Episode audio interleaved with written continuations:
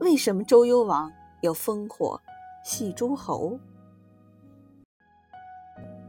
周幽王三年，幽王宠爱妃子褒姒与后生子伯服。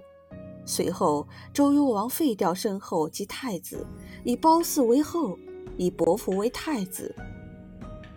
太史伯阳预言说：“大祸就要临头了，有什么办法呀？”果然，幽王为了博得褒姒的开心一笑，不惜想尽一切办法。可是，褒姒依旧终日不笑。一天，幽王陪着褒姒登城楼观望，突然想起一个绝密的高招，让手下大臣用烽火报警。本来有敌入侵才能举烽火报警，结果各路诸侯带着兵马全都到了。看到被戏弄的诸侯，褒姒大笑了起来。幽王高兴极了，于是隔三差五硕举烽火，导致各路诸侯不信烽火，再也不来了。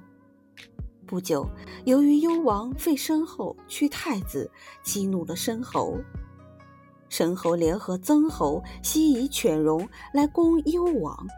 幽王情急之下，让手下大臣再次举烽火报警。可各路诸侯谁也不相信，不发一兵一卒。